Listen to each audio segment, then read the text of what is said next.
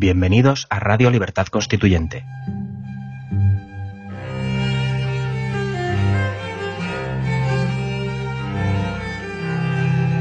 Están escuchando Los Florilegios Diarios de Trevijano.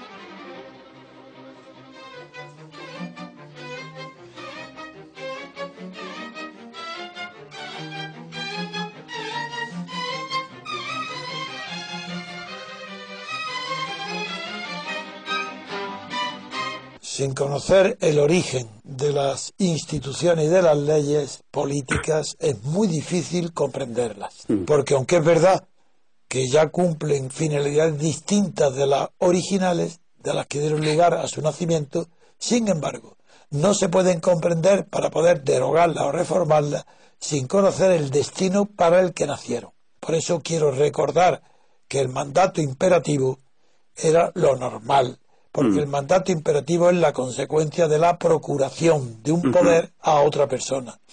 Ese, la derecho sobre la política. Porque es un triángulo.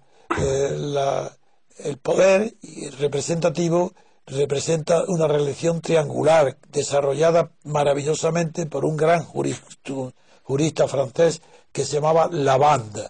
Y hay una relación interna entre mandante y mandatario y una relación externa entre el mandatario y el tercero obligado. Entonces, claro, por eso se distingue el poder de la representación. El mm. poder es interno y ahí claro que no puede haber poder sin mandato imperativo. Y la representación es la consecuencia de un mandato imperativo. Pero un abate muy inteligente, muy astuto, pero también, claro, muy apegado a las circunstancias y, que muy, y con bastantes ambiciones de, no de poder personal, pero sí de hacer leyes y constituciones que era el abate Sieyes, se dio cuenta porque era más inteligente que los demás, que si se seguía el mandato imperativo recibido por los diputados franceses para asistir a la convocatoria de los estados generales hecha por Necker, bajo Luis XVI, sabía que no podrían entonces resolver el problema de Francia, porque fueron convocados para eh, reformas parciales de la política del gobierno, francés, pero no del Estado.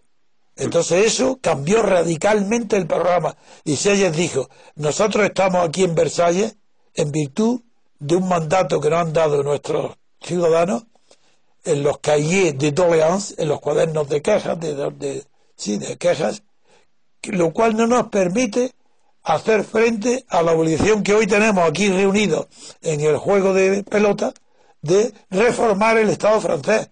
Por tanto, derogamos nosotros el mandato imperativo, no obedecemos a los franceses que nos han mandado, porque para defender sus intereses tenemos que romper el mandato imperativo. Ese es el origen. Hmm. ¿Dónde está entonces? ¿Por qué se sigue repitiendo? Porque también en el derecho existe otra regla, y es que desaparecido el estado de necesidad, se recupera el equilibrio anterior a ese estado de necesidad que si haya hablar y recomendar así me parece perfecto, legítimo, porque era un estado de necesidad. Pero desaparecido el Estado con la reforma y ya en el Parlamento, después de la Bastilla, después de todo ya constituida, la, Asamblea Nacional, que se llamó constituyente, de, ahí ya reunidos tenían que haber impuesto obligatorio ahí la prohibición del mandato imperativo. No se hizo y eso es lo que ha pasado a la posteridad y a todos los países europeos. De ahí viene el artículo que prohíbe el mandato imperativo sin saber que eso no será obedecido nunca.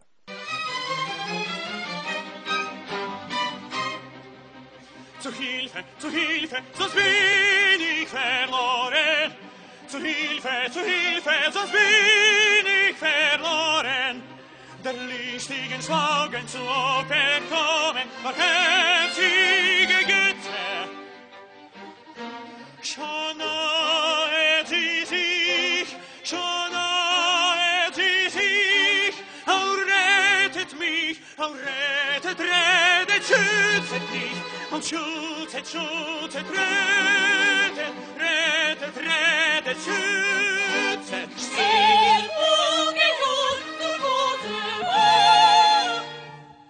Still, ¿Por qué hay que tener lógica, claridad en la exposición, ver la realidad por segmentos? Porque nadie puede ver de un plumazo, de un vistazo, toda la complejidad de la realidad. No se puede prescindir de los análisis. Y el análisis es dividir, pero para poder luego ver el conjunto mejor. No puede haber análisis si luego no hay síntesis. Pues bien, el segundo punto del análisis de hoy es este los titulares que ha leído el país. ¿Qué significan esos titulares? Pues que desde el punto de vista de Rajoy, desde el punto de vista de los eh, pactos que está haciendo Rajoy o que está tratando de hacer con el PSOE, con Rivera, y las entrevistas que está haciendo ahora nada menos que con Durán y Lleida, es una persona que se ha declarado en determinados momentos secesionista. Después se arrepiente porque como toda la democracia cristiana nunca sabe dónde está ni lo que quiere. Pero todos quieren el poder. Entonces cuando se ha visto muy aislado, Durán Lleida estaba con Arturo Más. Y ahora que ya está solo en Cataluña, se viene a, qué? a acercarse a Arturo, Más. Este es esto es el bloque constitucional el bloque español que quiere eh, constituir Rajoy con Rivera y con Durán Lleida y no, y para estar seguro de que está haciendo un consenso fantástico, incluye dentro a Cospedal, a una empleada de él, la incluye dentro de las visitas a la Mocloa. Esto es lo que está haciendo Rajoy. Ah, bueno, porque está ahí. Sí, sí. Porque está haciendo el consenso. Y dentro del consenso mete a, a Cospedal a los pactos, negociaciones tremendas, difíciles, que puede tener Rajoy con su empleada Cospedal. Todo una ficción. Pues claro, una ficción. Pues eh, ahí está, a eso, pero hay que demostrarla. Y él, eh, claro que es una ficción. Hay que ponerla al alcance de todo el mundo que vea esas ficciones. Pero desde el punto este de vista de Rajoy y desde el punto de vista de Rivera y de Sánchez es el mismo. ¿Y qué es lo que deduce de esto? Que dice que no quieren hacer un pacto por escrito. Uy, menos mal. Porque, el pacto de España, que tanto te entusiasmaba a ti, Dalmacio, pacto por España. ¿eh? No, pacto de España. Como si España pudiera pactar. Como si, hubiera un, como si España fuera producto de un pacto. Eso, el pacto de unión, sí, existió entre Inglaterra y Escocia y se formó Reino Unido, 1707. Por eso allí puede haber referéndum de separación que Cameron no tiene más remedio que aceptar, porque la unión del Reino Unido es fruto de un pacto entre dos monarquías, la de los, la de los Estuardos y la de los Tudor. Entonces eso produjo un pacto en 1707 y donde hay un pacto voluntario hay un pacto también para desunir lo unido. Por eso no tiene comparación ninguna. Pero hay una convivencia de siglos que hace que Gran Bretaña sea una nación. Claro, pero por eso es incomparable el tema de Escocia con Cataluña.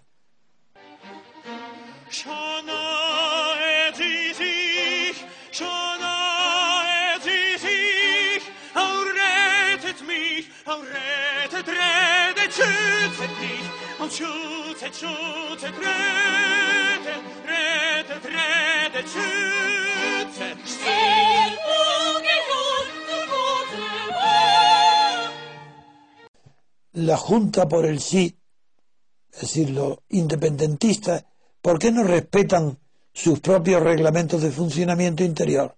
¿Por qué no respetan el estatuto de la autonomía catalana? El que ellos, el que le ha permitido llegar a tener casi el 50% de apoyo soberanista. ¿Por qué? Esto es lo que se trata de explicar por mí ahora. Otra vez lo mismo. Al igual que en Madrid, Rajoy no consigue un pacto escrito o no escrito de España, da igual, no consigue el acuerdo con, con Sánchez ni con Rivera para un acuerdo conjunto que no necesita, porque como ha dicho Liodoro, Rajoy tiene la mayoría absoluta, no mm. necesita ningún pacto para hacer lo que tenga que hacer en, para defender la unidad de España. Mm. Pero en fin, hablemos de, del mismo modo que en Madrid se produce por razones electoralistas, es decir, por egoísmo de partido, por patriotismo de partido, como le llamó Granchi, por patriotismo de partido, no se ponen de acuerdo conjuntamente para combatir el hecho tan grave, inmediato y urgente del separatismo catalán. ¿Por qué si Cataluña está a punto de hacer actos irreversibles de consumación? No, cuando digo irreversible no quiero decir que la separación de Cataluña puede ser un hecho irreversible. No, no. Actos irreversibles del delito tan grave que están cometiendo. Actos que tengan consecuencias jurídicas en los hechos. Actos que no sean meras declaraciones de intención. A eso me refiero. Actos que modifiquen el ordenamiento jurídico. Sí, sí, español, que lo modifiquen. Pues, ante eso, hemos puesto en ridículo que en, en Madrid no se ponen de acuerdo porque ponen por delante su interés electoral. Como creen que les perjudica el interés electoral, se hacen una declaración escrita o oral conjunta, los tres creen que eso les perjudica, los tres deciden no hacerlo, que cada uno, que harán eso después de las elecciones. Pero ¿cómo después de las elecciones? Que es el día 20. Si no sabemos lo que va a pasar mañana en Cataluña, con la incertidumbre de no saber si va a haber allí intervención de, la Guardia Civil, aunque el tontarrón de este Fernández, que quizás ni siquiera lo comente porque es tan ridícula la noticia, que por eso le he puesto aquí. El ministro del Interior dice que la Guardia Civil no, no se va a pasear, pero ¿quién, ¿quién ha propuesto, ha dicho que va a desfilar la Guardia Civil por la diagonal? Sería ocupar el Parlamento. ¿Esto, ¿Pero esto qué es? No, el Parlamento y ocuparlo, cerrarlo. Ocuparlo. Es que, claro, porque como yo comento con Dalmacio algunas de las cosas que he dicho el día anterior, le ha hecho muchísima gracia que recuerde el caso de Cromwell, que cerró el Parlamento y se llevó las llaves a su casa. Entonces me dice él, Dalmacio me dice igual, dice, porque aquí igual, que cierren el, la llave el, Parlamento catalán y se lleve la Guardia Civil, se lleva la llave a su casa. Bueno, esto es para poner en ridículo al tontarrón de Fernández que no sabe tampoco dónde está ni en qué momento está. Igual que los partidos, que dicen que van a, acordarle, lo que acuerden será después de las elecciones, cuando ya a lo mejor sea tarde, porque habrá habido, no, a lo mejor, es que seguro que entre hoy y el día 20 de las elecciones habrá sucesos que hagan completamente ridículo la idea del pacto. Pero mira, eso demuestra también una cosa, que no tienen ningún sentido político, que viven de la imagen, porque probablemente esa actitud les quita votos y favorece la abstención o le quita votos a uno o algo por el estilo. Pero ahora estoy hablando de... Sin embargo, ellos piensan que la imagen... Hasta ahora hablamos de Madrid. Es que en Barcelona pasa exactamente igual. Es decir, ¿por qué para comentar lo de Madrid, hemos dicho que es el interés de patriotismo de partido. Bien, que lo ponen antes que el interés general de España, de los españoles o de España. Mm, ¿y, qué, pasa en Barcelona? Pues exactamente igual, que el, Parlamento mantiene el orden rupturista y ¿qué han hecho los partidos catalanes? ¿Qué es lo que hacen? Pues no ponerse de acuerdo porque, primero,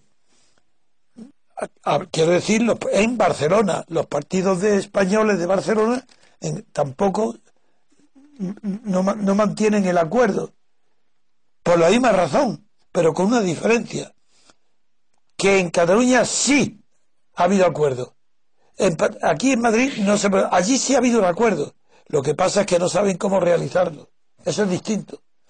Pero allí sí ha habido de acuerdo. Está el PSOE Rivera, Ciudadanos y el PP están de acuerdo en cómo hay que actuar, pero no saben cómo. Entonces están dando palos de ciego, que se llama. Los tres de acuerdo, eso sí, se han puesto de acuerdo en contra de la separación. Los palos de ciego están en que no saben cómo actuar ante el Tribunal Constitucional.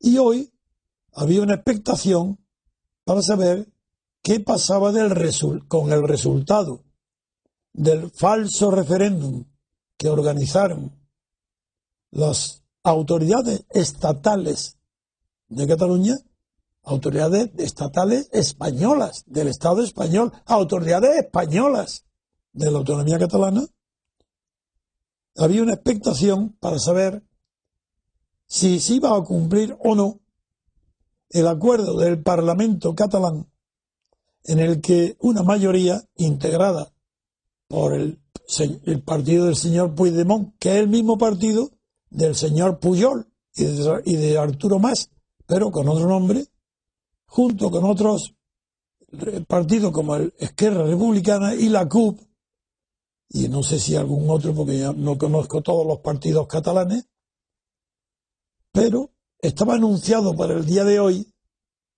que después del resultado del referéndum y si el sí, los que habían votado sí, era mayor el número que los que habían votado no, el Parlamento declararía formalmente no solo la independencia de Cataluña con relación al resto de España, sino que se proclamaría la República Catalana. Y hoy había una expectación grande para saber si eso se iba a producir hoy, si Puigdemont iba a declarar hoy la República Catalana, como hizo Company cuando declaró, pero Company lo hizo más completo. Dijo, proclamo el Estado catalán en una República Federal Española, porque Company no era separatista.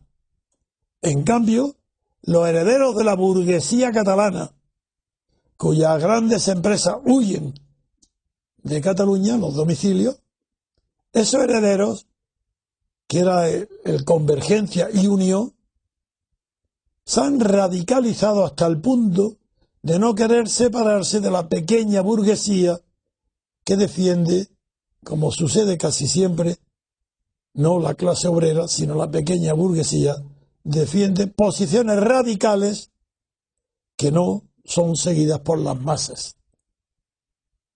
Pero el nacionalismo tiene un especial atractivo para aquellos que creen que lo que fue Mussolini, Hitler y Franco eran nacionalistas y no saben que utilizaron el amor natural que siente todo ciudadano por la nación, por su nación, la utilizaron para ensalzar, engrandecer y poner como protagonista único de la acción política no la nación, sino el Estado.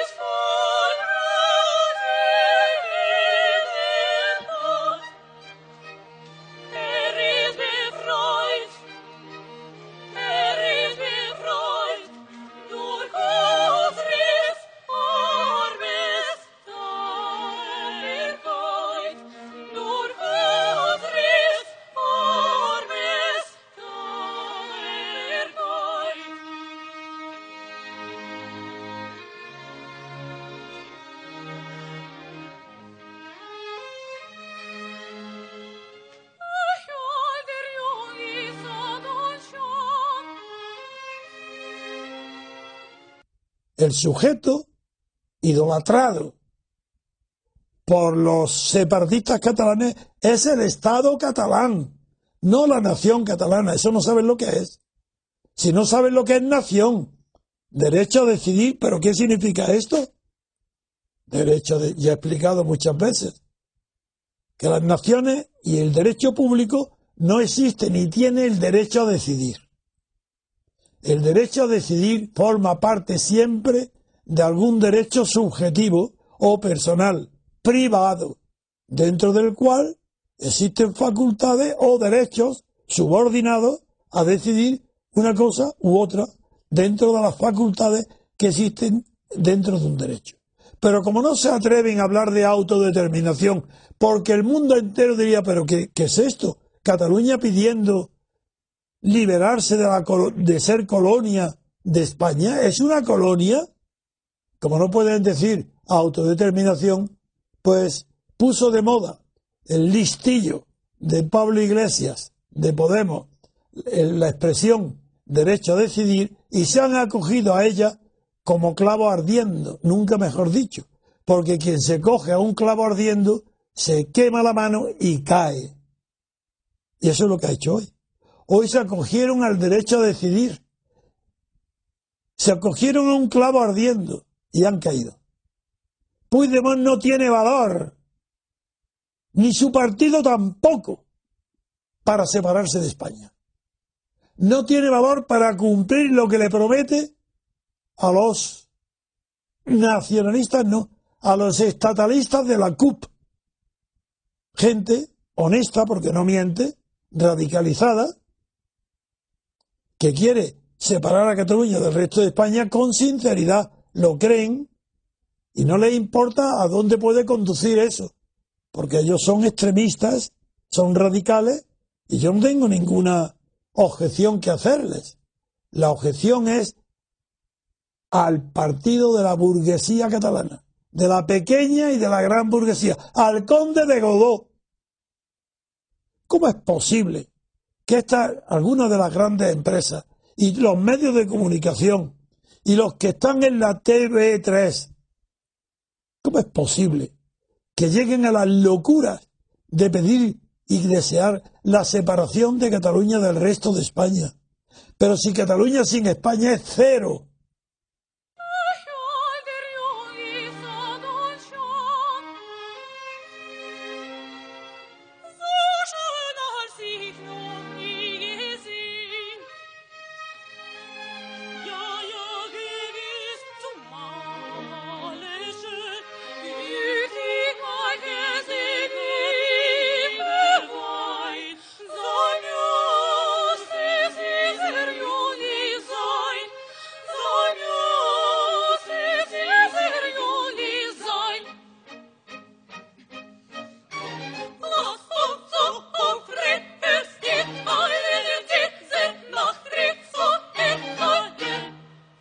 Nada. Sería la miseria total, inmediata y absoluta. Esos que hablan de la utilidad, los que manejan cifras para decir que el negocio de la separación no les conviene a los catalanes, porque perderían mucho dinero, pasarían a ser una economía de tercero, cuarto o quinto orden, perdiendo. Eso no es el argumento. Si da lo mismo, que sea bueno o malo. Cataluña forma parte de España y no se puede separar aunque quiera toda Cataluña. No un porcentaje. No puede separarse porque la unión de España es tan grande que la han labrado esa unión un millones y millones, billones de lazos entre todos los pueblos, regiones, ciudades, pueblos, economías, empresas españolas y el idioma la religión y el idioma han hecho de España indestructible comunidad. Comunidad, sí, de nacional. Y el hecho de que Franco se aprovechara de la nación para hacer un Estado más fuerte del que había antes y más moderno, no da derecho a, a confundir el nacionalismo con el estatalismo. España, la nación española es indestructible. Hagan lo que hagan los catalanes o cualquiera, ni los vascos. Un referéndum de toda España, de todas las partes de España, para ver si se para o no Cataluña, es ridículo, absurdo. Y en la hipótesis de que, se, de que existiera o que se pudiera hacer, su resultado es negativo, no tiene valor ninguno, porque la nación española no es un proyecto.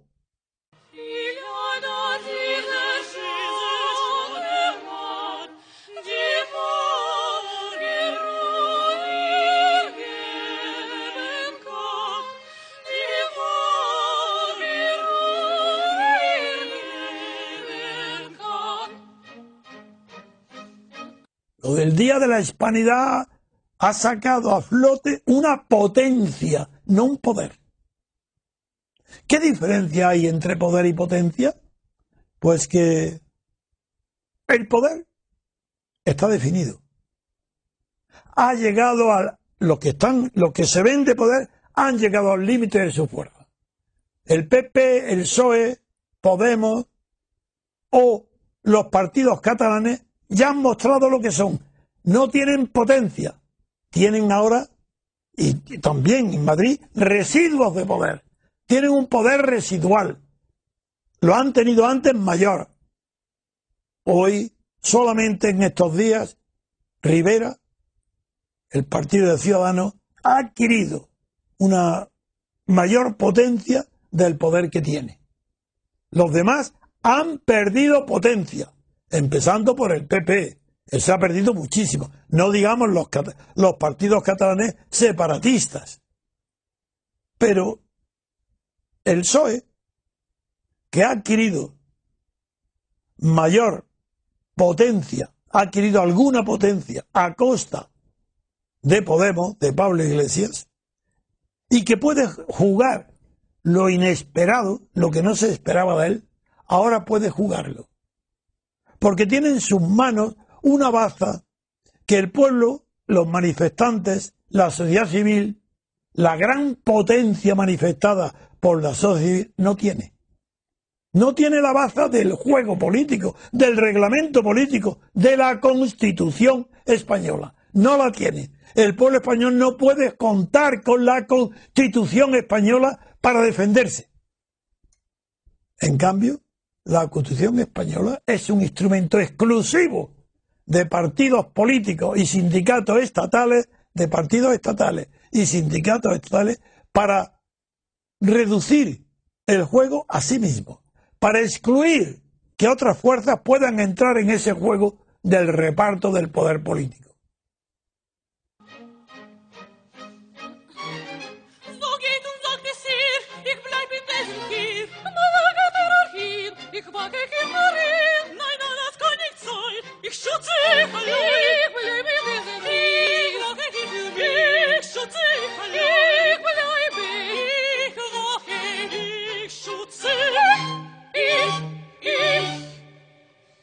Porque desde la democracia griega, la llamada democracia directa o asamblearia, ningún país en ninguna época de la historia ha podido repetir ni hacer esa democracia no representativa, sino directa. Los americanos, y en concreto el gran y desgraciado Hamilton, porque murió en realidad en un suicidio muy joven, ese fue el único de su época que llamó a lo que hicieron y estaban haciendo los americanos, los norteamericanos, los de Estados Unidos, estaban haciendo una democracia representativa. Eso lo dijo Hamilton. Pues bien, en España no se le puede llamar ni dictadura, ni estado de partidos, ni democracia, ni oligarquía, ni república, nada que se le añada representativo. Por tanto, no es una democracia representativa.